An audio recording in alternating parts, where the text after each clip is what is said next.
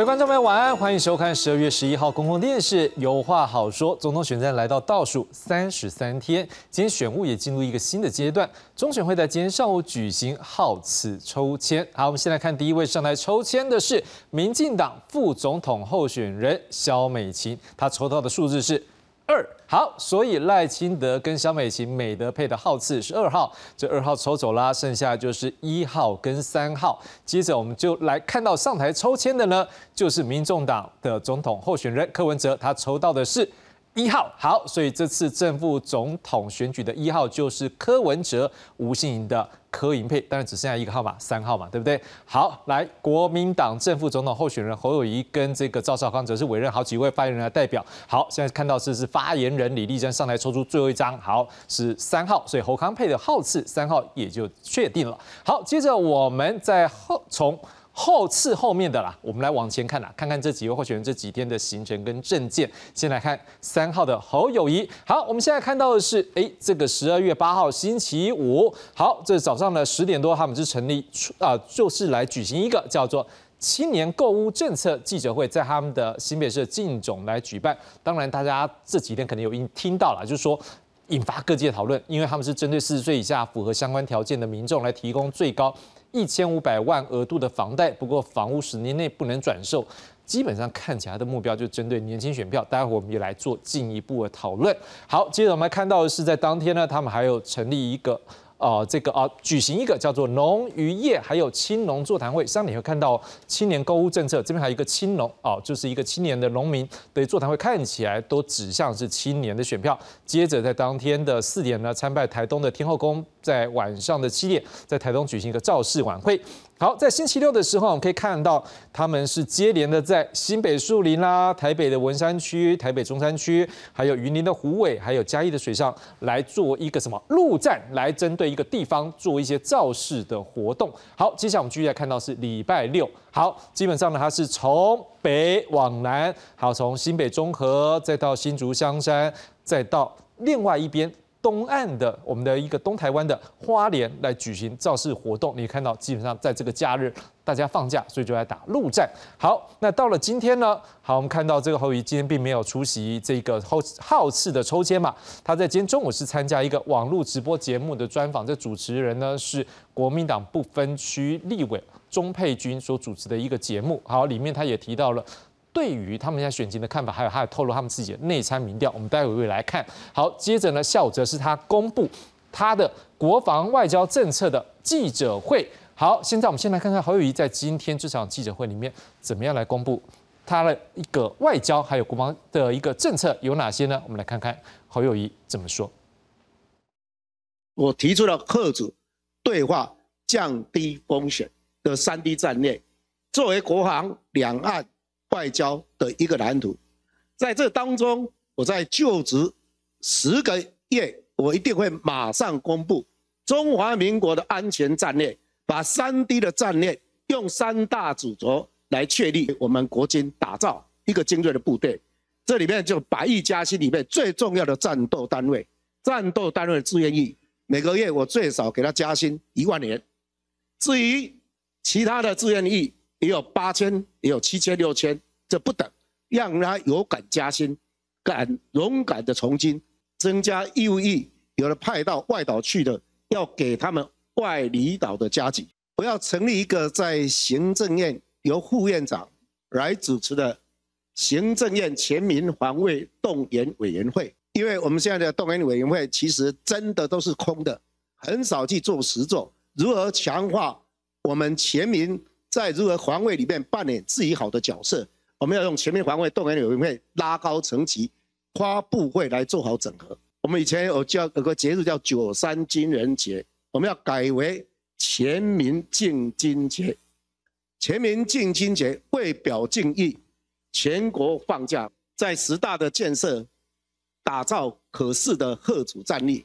用十个指标来打造一个如何让对方不敢轻易发动。战争的战力，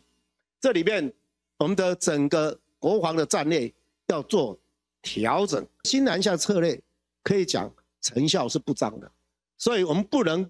单边赌向新南向的政策，所以我们要做适度的一个调整。陆林的外交里面，我们把外交的重点从新南向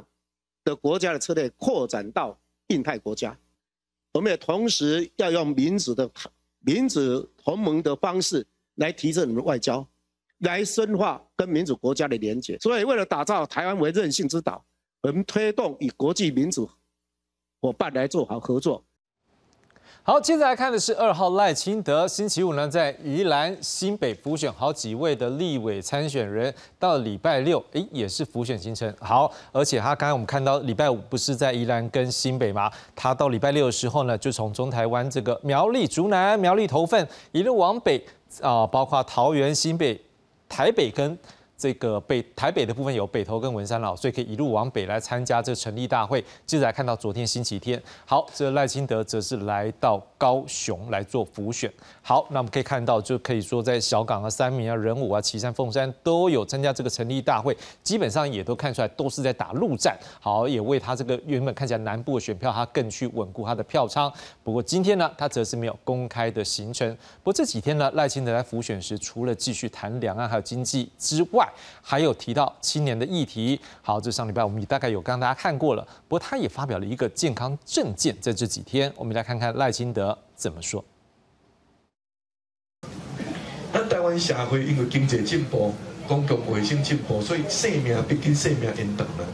即摆有到八十一岁，平均寿命八十一岁。但是吼，较可惜的是，无健康的年数变年外。哇，啊，这代表啥？代表台湾人民吼。寿命百分之十的寿命是无健康的，毋是卧病在床，啊无就坐轮椅，啊无就生活需要照顾，做拍算。咱即摆吼共同咧，心里往一个目标来来拍拼，都是寿命愈久，健康就愈长。咱第一个目标就是爱对抗癌症，对抗癌症，请大家来成立一个一百亿的癌症新药的基金。一方面降低咱癌症患者家庭的负担，啊，咱买单互癌症的患者早一日用到上好的药来救治。我搁设一个目标哦，未来大家拢会当提算盘来含清点个算下哦。两千零三十年七年了后啊，我希望癌症死亡的人数含今仔日相比会当减三分之。两千零五十年，因为癌症过世期的患者会当减少一半，大家有赞成啊无？哦，咱真正要来做哦。好，接着来看的是一号柯文哲，星期五晚上呢，他是在台北市龙兴花园举行民众开讲。好，那接着呢，在星期六呢，他则是在新北市呢这一个市场呢来做扫街，包括泸州的一个市场，还有淡水的老街。在星期天的时候呢，他也。打陆战了，好，这继续还是在做一个扫街动作，像是包括拜庙啦，有包括这个跟地方的产业座谈啦，好，那也有包括就是黄昏市场，当然庙口开讲也是他一定要做的。好，接着我们看到他在今天也参加了好事筹建，不过从他的一个。路线上看起来，他比较没有一个所谓什么，哎，就是跟他的一个民众党的立委参选人的一个这个成立大会之类的。好，所以这待我们也可以来谈谈看，是可能也是柯文哲他目前选战面对到的一个状况。好，不过他也在这个星期天在彰化园林庙口开讲这一场的时候，哦，他被民众问到说，哎，你的这个双语证件呢？我们来看看柯文哲怎么回应。其实双语教育哦，有两个最重要，一个是老师，一个是教材的。教材比较简单的哈，你只要弄一个专任办公室，然后去编就有了。老师比较困难。我我当年去新加坡，你知道，我讲也是双语教育要花几年的时间完成，一共二十八年。非常奇怪，为什么要花二十八年？后来在台北推双语教育哦，我就知道问题出在哪里。如果你讲不出双语教师的师资的培育计划，你现在这个口号都是假的。所以我在当市长的时候，我第一年只有两个学校，再变六个学校，再变十一个学校，再变二十八个、五十六。我走的时候，我记得是到七十八个学校。所以那个要很长的时间去培养师资的。啊，我预计要几年内完成。啊，如果这样的话，我每年可以培养多少老师？啊，我有鼓励措施，说啊，今年这个如果哈，我们用因为要鼓励大家去变成双语师资嘛，哈。那，所以我们今年呢考老师的话就。有双语资格的有加分，有什么？去去去鼓励大家，去去准备双语双语的能力。接着来看今天新公布的几份民调，现在看这边这份是汇流新闻网。好，我们先来看到这个数字，绿色部分是赖清德，他目前的一个支持度是百分之三十六点七，居次的是。这个侯友谊他是百分之二十六点四，好，再来就是柯文哲百分之二十五点二，另外目前尚未表态的有百分之十一点七，看起来比上一次百分之九点一是增加的。先来讲一下他这一次这份民调的施作的方式。好，我们可以看到是他的这个市话呢是一千零七份，好，手机呢也是一千零七份，有效样本是两千零一十四份，时间是在。十二月七号到十二月八号两天来做调查，好，它的一个市化合并手机误差是百分之正负二点一八，纯市化的误差是百分之正负三点一。我们可以看到是第一个是呃这一个赖清德，我们看到跟上一次呢是下降大概是百分之零点二，好，微微下降对不对？可是我们还是发现一件事情，另外他跟另外两位的一个差距。因为另外两位都微微的一个下降，所以基本上这个差距呢有拉开。好，导致另外这两位你看到的是说侯友谊跟柯文哲，一个是百分之二十六点四，一个是百分之二十五点二，相较于上一次的百分之二十八跟二十六之间的差距则是拉近。所以在这份里面看到侯科之间彼此拉近，但是赖的民调虽然下降，但是跟侯科的差距又拉大微幅一些。好，接下来我们要看另外一份民调，这份民调呢是美丽岛电子报的民调。好，它的顺序我们先看到是最。高的是赖清德百分之三十七点八，好，接着是侯友谊百分之三十二点六，接着是柯文哲百分之十七点三。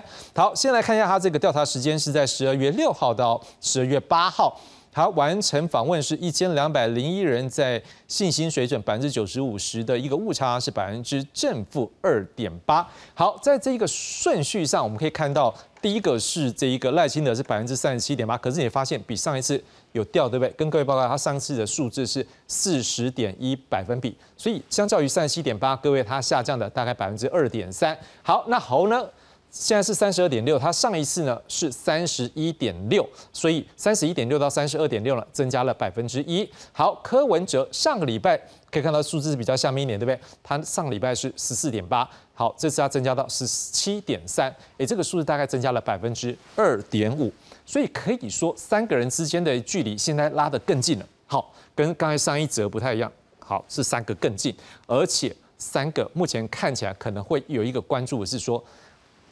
赖清德往下，然后这个柯文哲往上，侯友谊也是往上。不过可以发现一件事，他彼此之间的差距还是都在误差范围之外。好，不过这三个阵营呢，只有看别人的吗？没有，他们自己都有内部的参考民调。这几天他们彼此呢，也好像都不经意的，也不知道是不是故意的，还是不经意的，会有透露部分的内容。我们先来看到的是一号柯银佩，这民众党总统参选人柯文哲竞选总部的总干事。黄珊珊跟民众党副秘书长徐福九号呢，在他们现在自己有一个网络的节目，好公布了他们自己内部参考民调。他们说，这个民众民进党的美德配呢，虽然排第一，可是他们的柯银配排第二，而且跟第一的美德配差距在误差范围里面。好，至于这国民党的侯康配呢，则是排第三。我们先来看看黄珊珊还有徐福他们的说法。目前为止，十二月七号到十二月八号。我们现在的数字非常的清楚也简单，就是柯文哲、吴欣盈目前是二十七点六 percent，肖美琴、赖清德是二十九点九 percent，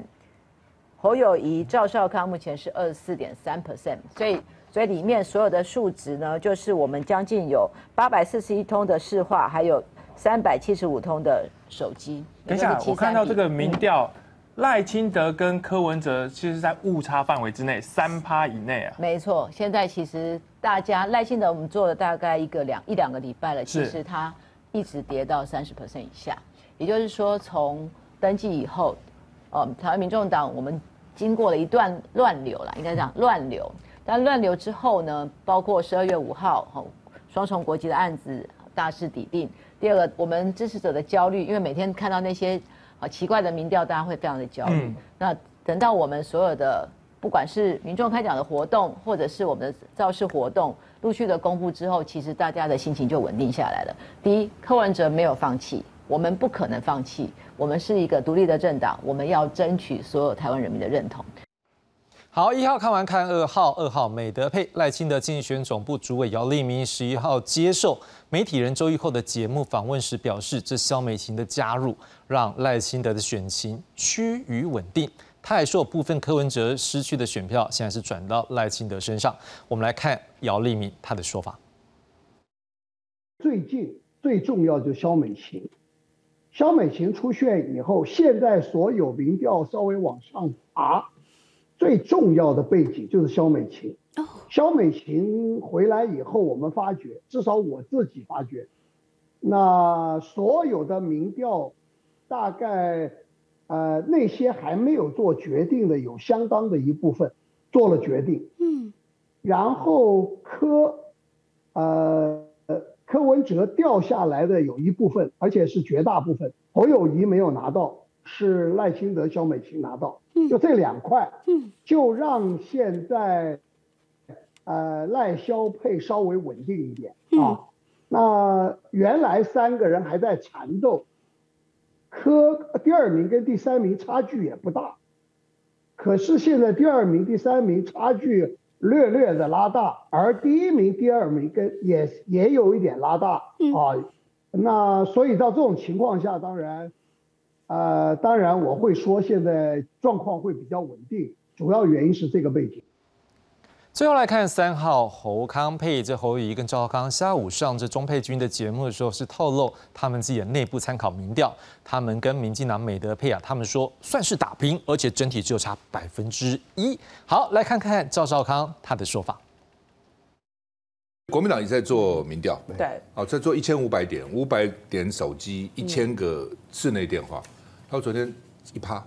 差别一趴，嗯，而且二十到二十九岁，我跟我们哦侯侯侯侯康跟赖萧打平，嗯，我说怎么可能二十二，我们应该输一点啊，二十二九岁，他说同样都不好，嗯，同样不好，他说因为柯文哲很好，柯文哲五十趴，对，但是同样不好，以前你还是比他后后嘛，现在至少拉平了，这是好消息啊，嗯，二十到二十九岁，嗯，至少我们跟赖萧是打平了，哦，那整整整体只只有差一趴，啊。那早上我来之前，盖洛普，我们这是我内参的，我不会公布结果了哈。他说各时段我们都赢他，嗯，各时段都赢都赢这个这个赖萧了啊。那个丁教授说恭喜啊，是 尤其上个礼拜大幅反弹啊，所以我觉得反正至少有有的拼了啊，至少我是觉得伯仲之间嘛啊，我觉得蛮有希望的，非常有希望。好了，三方都说自己的民调增加，是不是这个未表态的现在转成表态呢？还是说观众朋友也会好奇说，哎，我要相信哪一个阵营所发布的呢？好，当然三个阵营他发布跟民调有关的资讯背后，必定有他选战的一个盘算，一样要请专家学者为我们来破解各个阵营背后的考量，深入解析。来介绍今晚来宾，第八届是世新大学行政管理学系主任方凯宏方老师，志雄好，各位观众大家好。第八介绍是丹江大学全球政治经济学系助理教授何炅何老师。马兰早班打开后，接下来介绍是中正大学政治系教授蔡永祥蔡老师。主持人，各位有话好说的观众朋友，大家好，我是蔡永祥老师。好了，直接就问方老师啊，您这个对民调很有研究，现在三方都说我有增加，它到底是怎么回事？呃，我想呃，现在的民调因为选战呃刚开始，主持人也提到剩下三十三天。所以呢，我想大家现在呃努力的目标，就希望能够把那个市造起来，然后呢，甚至呢，在后续的这一个月内呢，创造一些弃保的可能性。所以，如果我们仔细呃看看刚刚所提到的一些内容，呃，包含呃在赖阵营，它主要的讯息是，呃，科现在掉下去的民调，主要是来到他这里，跟过去我们在谈蓝白河的时候的那个观念，感觉上是有反差的，就是年轻人没有移到。蓝的这边来，反而到白的这边来，所以它未来只会越来越好，而不会呃产生跟第二名之间不管是谁的一个一个拉锯。那反过来，呃，这个呃柯震营告诉我们的是，呃，因为最近大家谈的都是他已经呃比较稳定的。跟这个侯的差距有拉开，那所以呢，他现在想要告诉我们的是，他其实还在第二名，而且他这种重点，他最后讲，虽然有乱流，但是他们还没有放弃，而他们也不会放弃。所以换句话说，他希望他们的支持者能够持续的呃给予他们的支持，包含在总统的支持，包含在区域立委候选人的支持，最重要的是在呃部分区立委候选人的支持哦。那那刚刚看最后那个呃侯阵营的民调。呃，告诉我们，呃，他已经开始要领先了。那换句话说呢，呃，他不但现在呃不处理他跟侯之呃跟这个柯之间的差距，他现在要告诉我，告诉我们的讯息是，他已经跟呃赖萧佩已经混在一起，他们他们的民调已经并驾齐驱，而且已经有微幅领先的可能的趋势。在这样的情况之下，呃，应该创造的是，呃，也许。呃，告诉我们过去呢，所谓的呃菲律阵营应该要集结在他们这一边之下，然后创造未来三十三天他们最后有可能胜选的机会。所以我想，呃，目前的民调，大家在思维的角度，大概都是希望能够去争取一些呃最后三十三天一些犹疑选民，一些还没有决定的选民。那甚至呢，在弃保的过程当中，确保自己不要被弃保，这可能最重要。那在最然后其次呢，如果有弃保发生的时候，希望弃保的那一位候选人的选票可以流到自己的阵营里面来。我想这个是在呃过程当中，呃包含了这个呃候选人阵营，甚至可能包含这个立委不分区立委候选人等等这些，在整个考量的过程当中，希望能够去创造的一个形一个一个印象，然后创造这样子的一个可能性。何老师，我们这样问啊，如果说观众朋友或者是我们的社会大众，会就因为他们这些讯息而去改变自己的想法，或者是说有些还没有决定的人，会因为他们现在的一个释放的讯息说，哎，我现在。增加，然后所以去让我的一个选票来做决定吗？还是说除了选票的一个思考的角部分的一个角度之外，他们是不是还有一个是势的上面的一个气势的一个考量？呃，其实坦白讲啊，那个我们看了各份民调之后，其实选举说真的，现在就是一二。还有第三名，其实二跟三之间差距其实是已经拉得蛮开的哦。那因为这个，我们当然不能只看汇流的民调，其实从其他部分来看的话，呃，柯文哲现在是第三名，这个态势是蛮明显的啦。哦，呃，我反而是觉得说，最近有一个，我们看那个美丽岛民调哦，最近柯文哲有一个止跌反弹的一个部分，嗯，大概从十四点九哦。然后最后回弹十四点八到十七点三，对，哦，回弹到十几点三，这个还蛮有趣的，增加百分之二点五耶。这个要怎么解读哦？其实有两个可能啊，一个就是最近柯文哲忽然让大家很惊讶的是，他去推出一个遵从蔡英文、尊英这个路线。我坦白讲，这部分的确是有对他的目前的支持度有加分，因为大家其实都知道一件事哦。蔡英文自己的支持度是高于民进党整体。我们看上次选举就知道，他拿了八百多万，八百一十二万票，八一七，八一七，八百一十七万票，比民进党的传统制度还高。但是反观哦，赖幸德本身他的制度可能是低于民进党本身哦，这也是。赖清德的那个民调一直有一个百分之四十左右的天花板上不去，那其实很明显的，柯文哲从之前的蓝白河的态度哦，到跟蓝营藕断丝连，现在忽然翻转哦。一方面说他支持小英路线啊，在外交国防政策方面；另外一方面，他又开始猛打赖清德，而且今天最近呢，哦，有一个新的东西，就是说赖清德有他的十二护法等等哦，就全力瞄准赖清德。所以很明显的，我们看出来，柯文哲他现在要争取的是蔡英文跟赖清德之间那个差距，也就是所谓英粉哦。我们对于英粉认定就是他们可能是比较浅绿，甚至在带呃上一次选举的时候，可能是原原本是中间立场，但是他哦因为支持蔡英文而不是支持民进党，然后去投票给蔡英文，而这些中间的又比较年轻选民，普遍大家都认为哦，跟柯文哲的那个柯粉，还有柯文哲这个中间选票的那个支持是非常相近的，所以目前来看哦。除了这个之外，还有一个原因呐，就是吴欣颖，呃，民众党的副总统候选人，最近因为出国哦，突然消失。其实，在民众党内部，他们也是松了一口气啦。坦白讲，因为吴欣颖的，呃，的态度还蛮强硬的哦，也其实也没有这么好沟通啦。坦白讲哦，但是我说真的，如果我是民众党党工，我也不敢得罪他。为什么？因为说一个很现实的话啦。民众党这个政党在选后可能会萎缩，但是星光集团不会。每一个党工可能都要考虑到自己未来的出路，这是很现实的问题。好，所以回过头来，你看得出来，呃，柯文哲现在的目标就是在蓝绿夹杀之下，他要全力被避免被气爆。这跟另外两位候选人现在是拼哦，抢着说自己是第一名哦，赢对方有差别，因为。呃，你现在柯文哲还有民众党的态势，你如果硬要说自己还很可能胜选，其实大部分的选民其实也不太相信呐。哦，所以柯文哲现在目标反而是强调说，你绝对不可能气饱我哦。不但绿的那边他要去打赖清德捧蔡英文，去拿到英赖之间那个差距的选票。更好玩的是，刚刚去仔细看一下哦，柯文哲有一个小动作，大家没有注意到。以前柯文哲的徽章哦，都是别那个 KP 哦，柯 P 的那个徽章。他刚才在那个庙会的呃，在那个拜庙的一个行程里面，我后来发现他现在徽章换成中华民国国旗。换句话说，他也想在蓝营哦，所谓中华民国支持者那边也拿到一些选票，所以看得出来啦，这个已经哦，讲一个比较不好听的，是有点像在挣扎的一个情况。绿营的票能够拿多少是多少，然后蓝营这边中华民国派的选票能够拿多少也是拿多少。因为我说一个比较现实的哦，你看柯文哲这边的一些行程，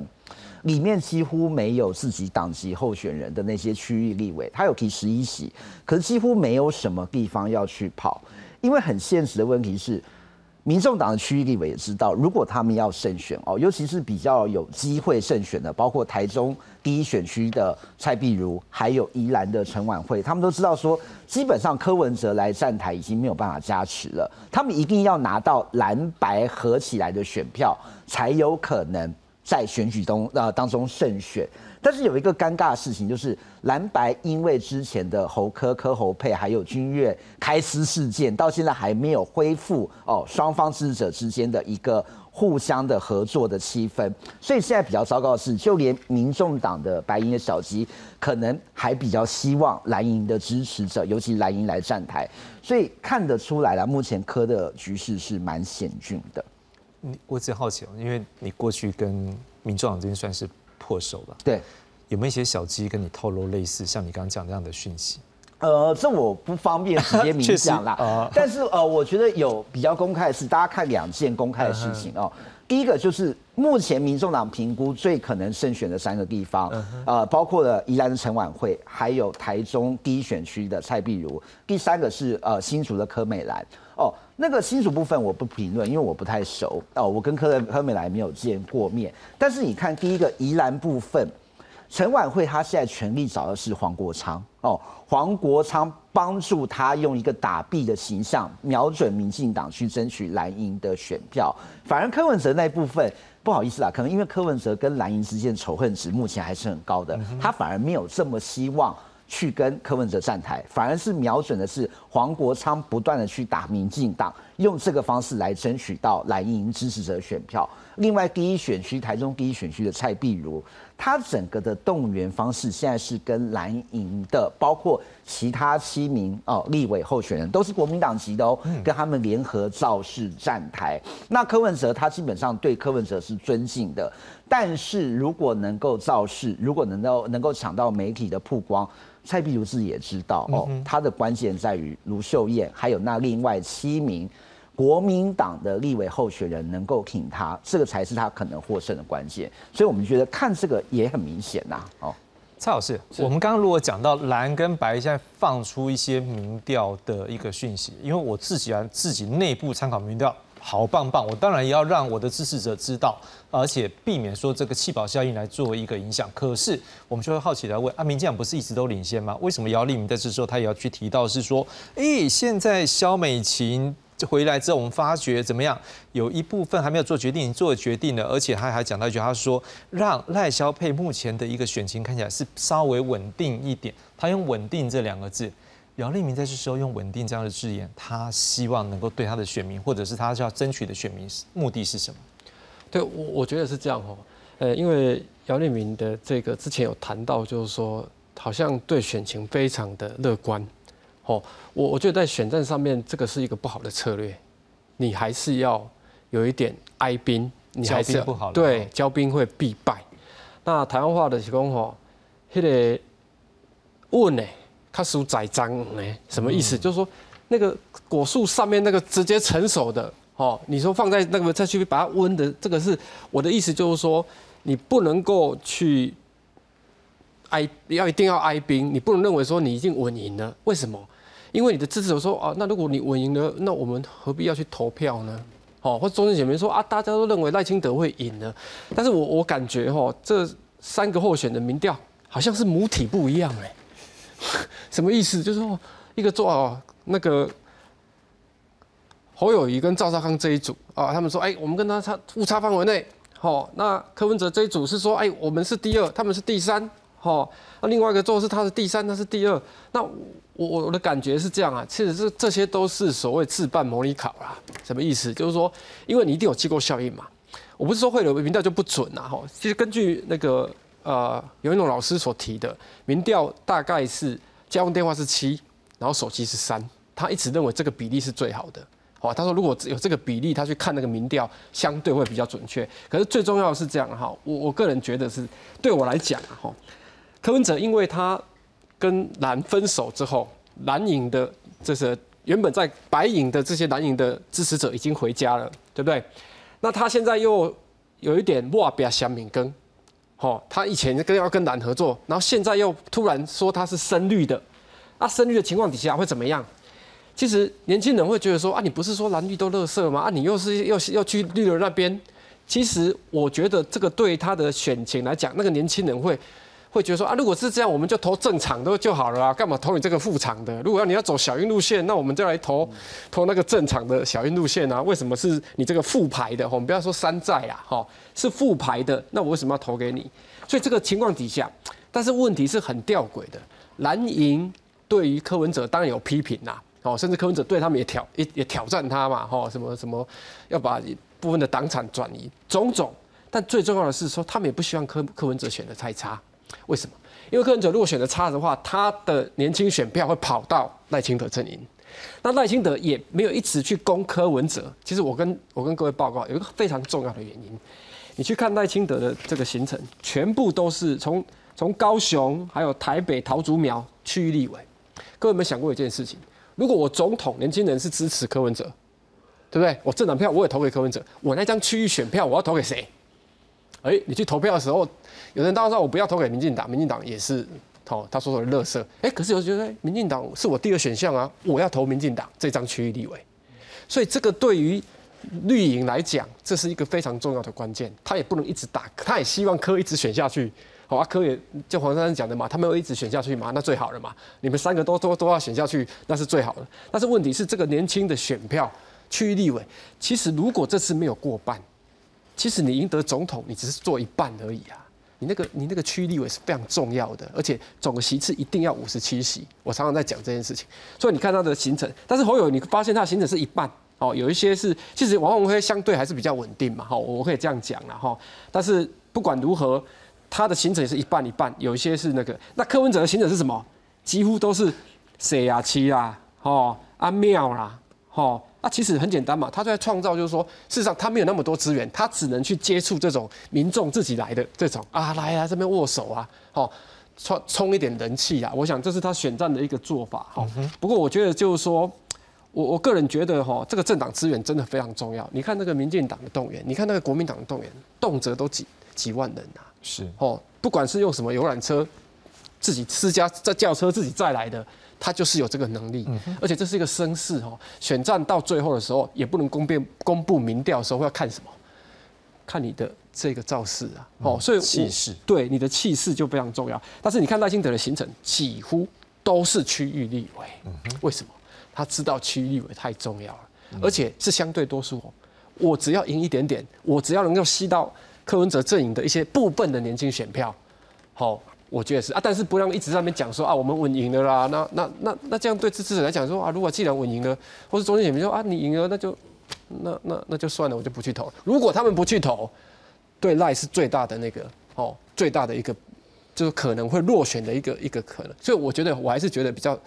谨慎乐观的态度。以上。好，接下来我们要看的是，哎，那年轻选票呢？因为我们第一轮几乎都一直都点到一个点，就是叫做年轻选票啊。那现在我们就看到几个现象，例如说，各位像今天你会发现他们在抽签下来受访的时候，你发现旁边站的，或者是说像侯云那一组，虽然他们这个正副总统参候选人没有到，可是你看到他们都是相对就是年轻人的一个角色，这感觉上，我不知道方老师是不是要在画面上呈现一个说年轻人支持这一组，会带动其他年轻人也想要来支持，是这个意思吗？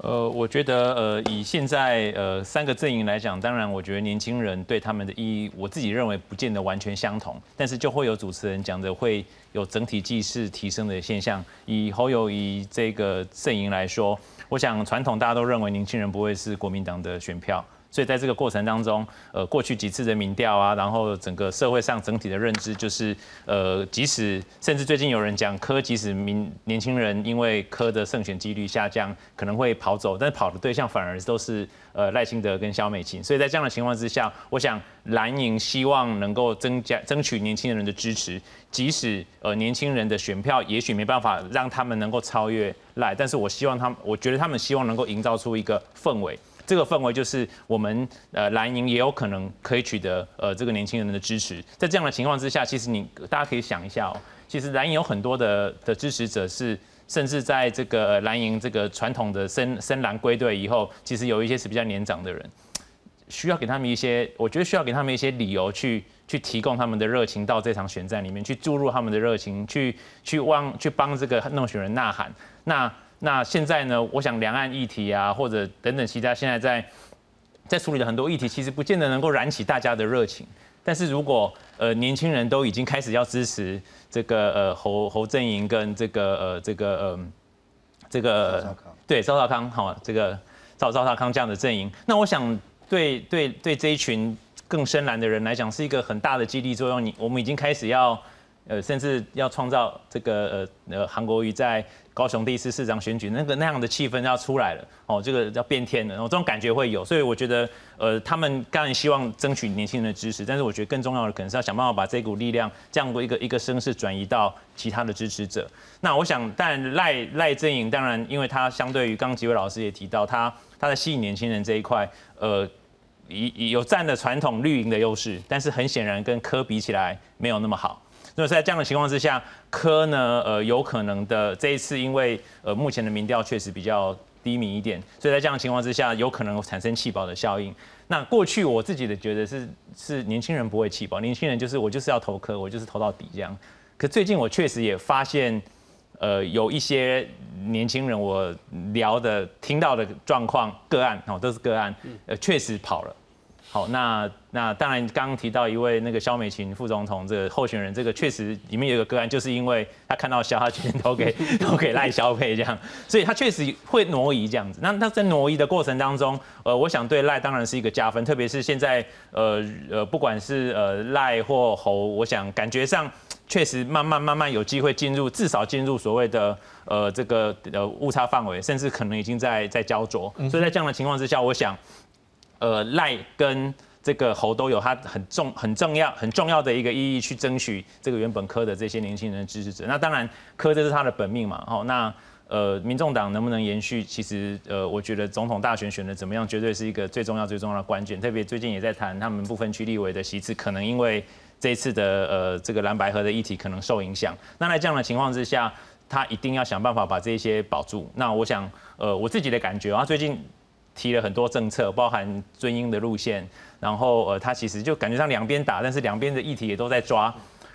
我我觉得他其实可能是抓到一个新媒体时代一个动员或宣传的一个一个一个现象，就是现在大家除了同温层之外，很重要的一个就是大家听自己想听的，大家不见得喜欢听那些自己不听的，他听自己想听的。所以我今天听到。这个呃柯文哲他尊英，他走在走这个小英路线，哎，我觉得听得很顺耳。那我在在转移的时候，相对难度就低很多。那我看他挂个国旗，因为也许觉得哎，其实他讲那些可能都是你知道吗？就为了争取绿营的支持者，所以呢，我就原谅他。但是呢，他挂国旗，这就是他。针对中华民国的一个象征，所以他也可以支持蓝营的候选人。这个效应有没有我不知道，但是我觉得在新媒体时代，我们不能忽忽略大家其实比较喜欢听自己想听的，而不是像过去一样，我们把所有的资讯摊开来，然后自己再做判断。是，的确，老师也提到，这就是类似空战的概念。所以现在的媒体的一个宣传部分也是像这样。所以我们也可以回头来看，是何老师是不是等于空战的一个角度之下，各个阵营更要把握空战去锁定我的。族群，尤其对于青少青年来讲，青年票来讲，空战绝对是一个最容易传递资讯的。所以，我们看到的是蓝跟绿，实际上在上一个礼拜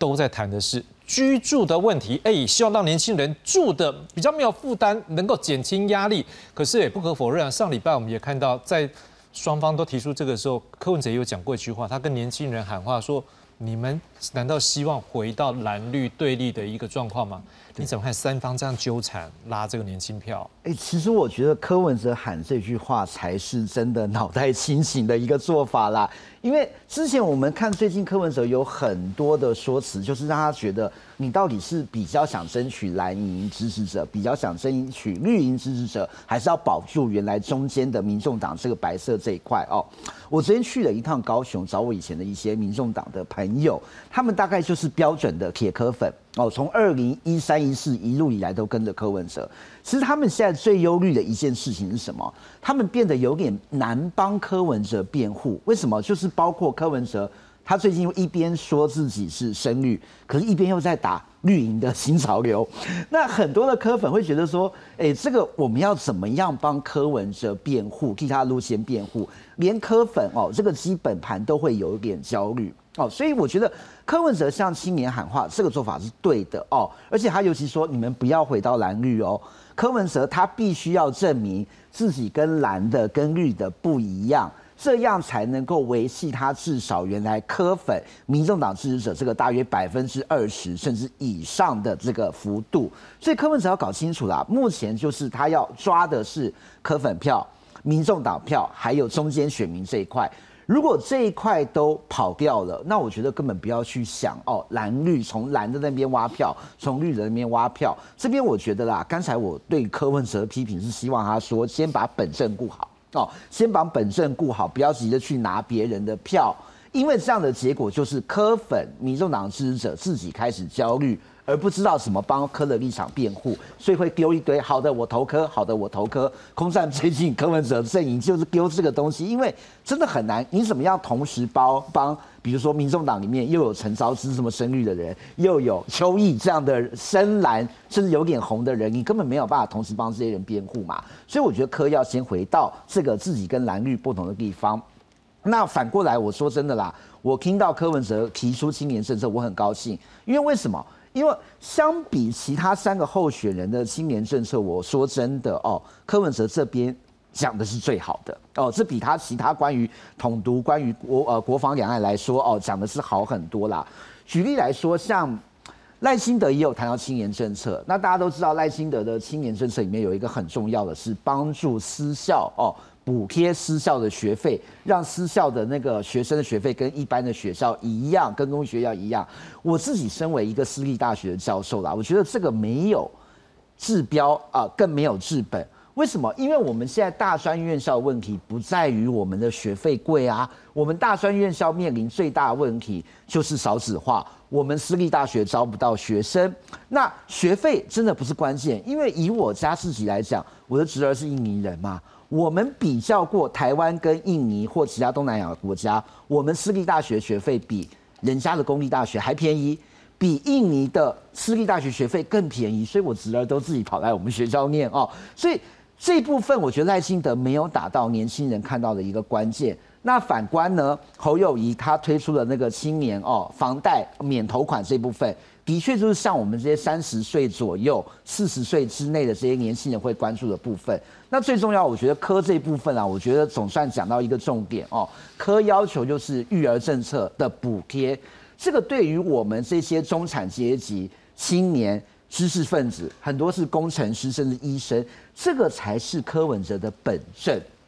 所以柯文哲讲不到了这一部分青年政策啊，包括育儿津贴，我觉得这个才是能够把他白银支持者传统的柯粉拉回来，然后显现他跟蓝绿不同的地方。那至于那些呃一下子去打民进党，一下子又说自己胜率那部分，我的建议是少提啦哦，因为你这样继续提下去的部分，不但你的中间票跑掉。年轻青年票这部分不敢帮你出来讲话，一不帮你讲话，那柯营这么重视空战的一个情况下，没有青年帮你发声，那这个整个空战甚至整个基本盘，我觉得很可能会崩掉。好，不过当然三方的政见，呃，到底谁说的好或谁说不好，可行性与否，这大家可能都有不同的角度。不过我想问一下蔡老师一个意见，就是说，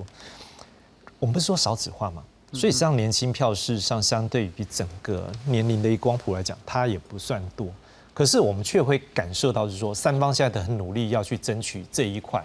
好，那不管是我用什么这个房租，不管是我用学费什么的，我们可不可以来了解一下，您怎么样来解读说三方为什么这么在意年轻选票？是说年轻选票还有未定型的部分吗？还是说年轻选票真的就是最后所有的选票都定型了，只剩下这一块可能有机会挖出来的？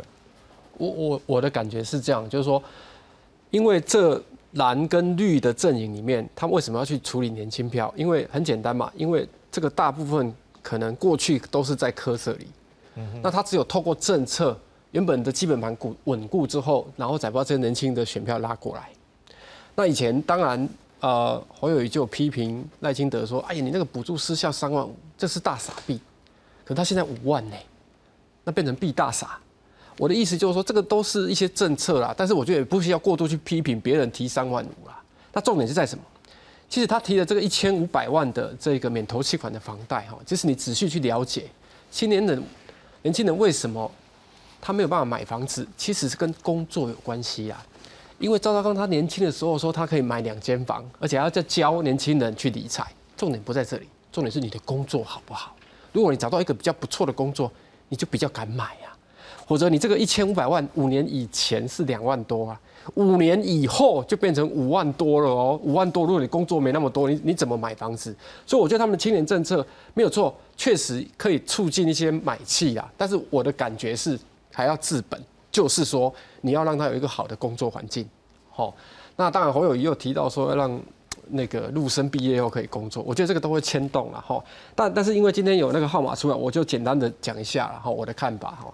一号柯文哲就是一枝独秀啊，好，其实他就是一枝独秀嘛，因为他就是一个人，啊，他要去操作这种所以一个人是一枝，还一枝独秀嘛，好啊。第二个二号是什么？二号就是两全其美啊，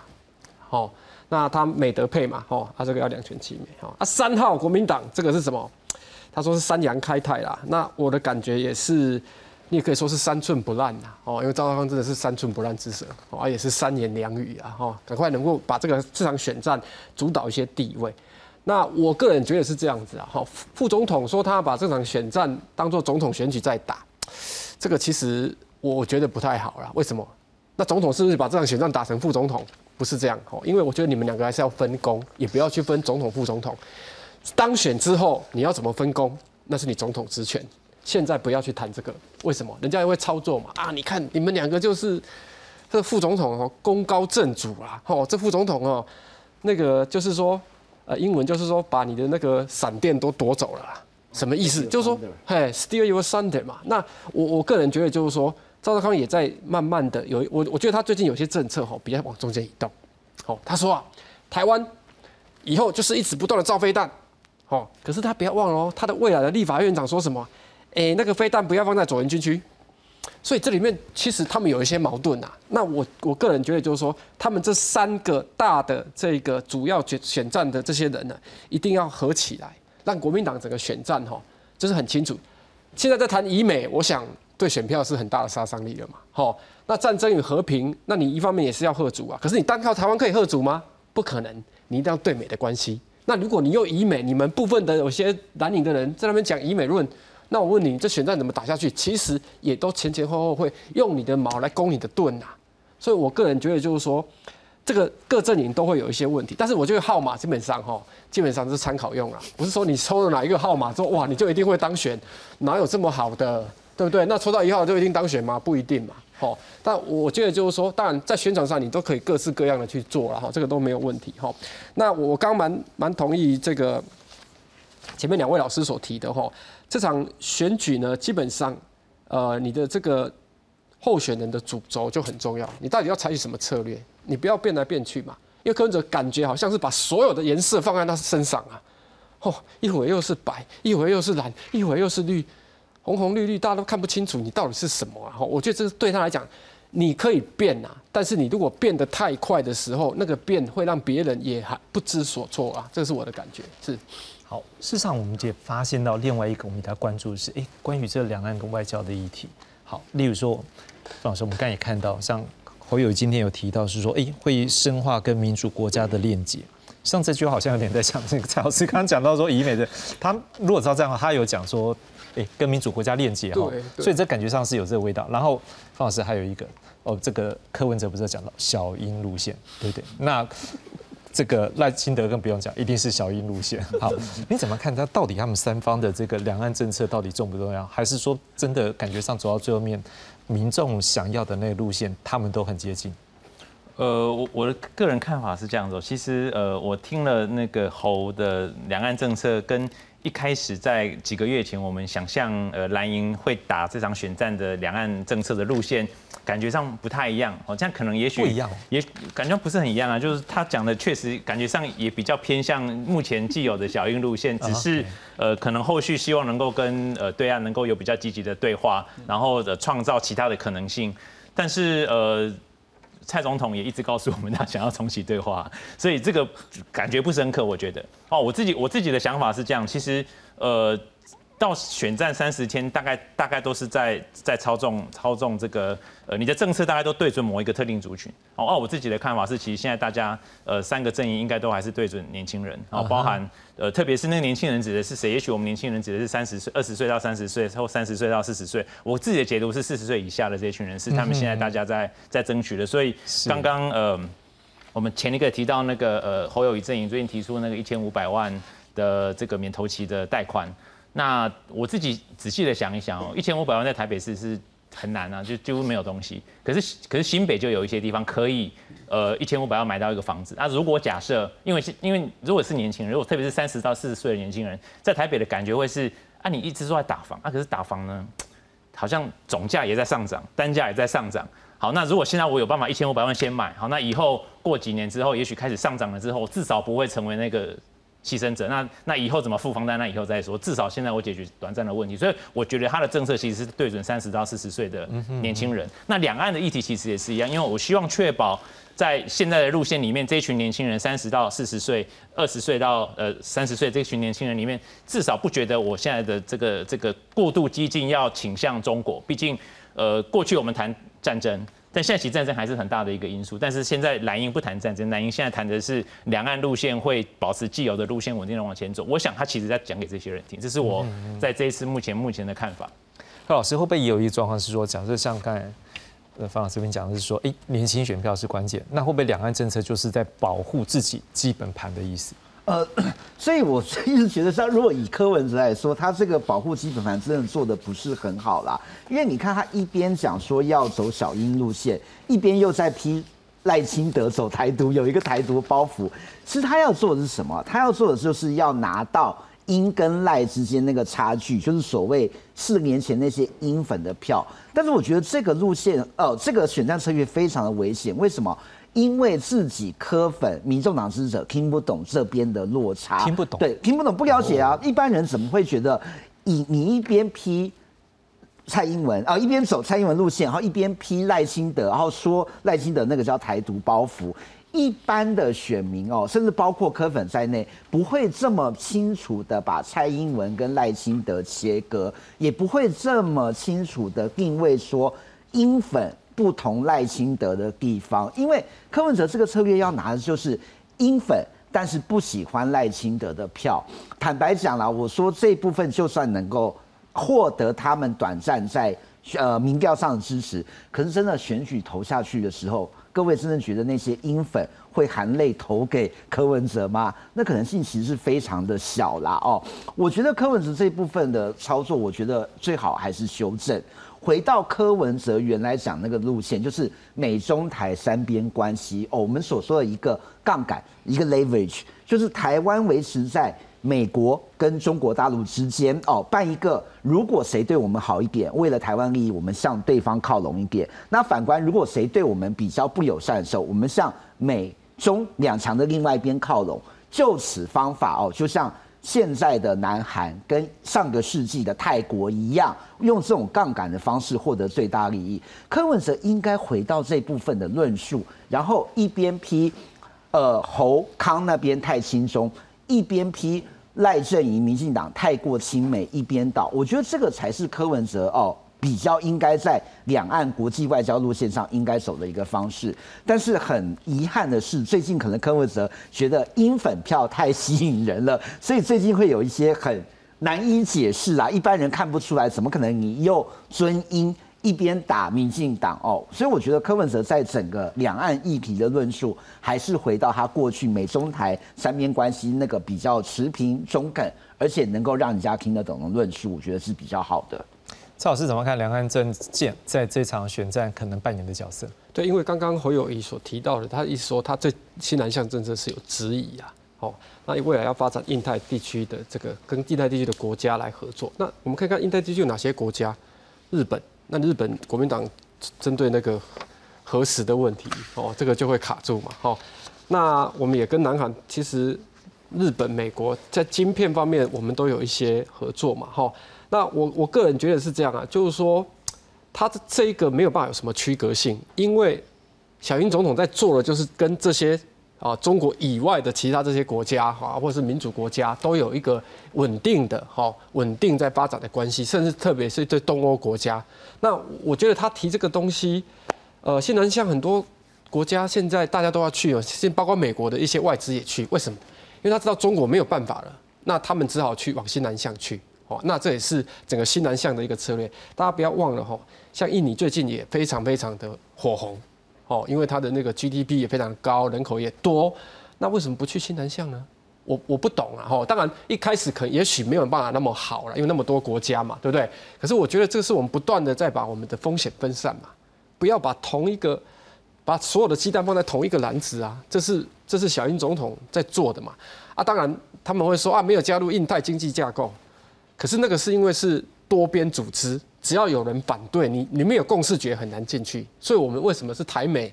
啊这个贸易的倡议？因为双边比较好处理啊，而且这个双边还没有涉及到太多跟贸易有关的。所以我的感觉是这样子啊，就是说他要走，他更具体的做一个区隔，否则就是拿着香跟大家一起拜。哦，对对对，这个就是印太地区。那我觉得这个对他选战不会有太多的加分。那你觉得两岸对于选战会有关键性影响？还是会有？特别是所谓的中共借选的问题，哦，当然核战的问题也是。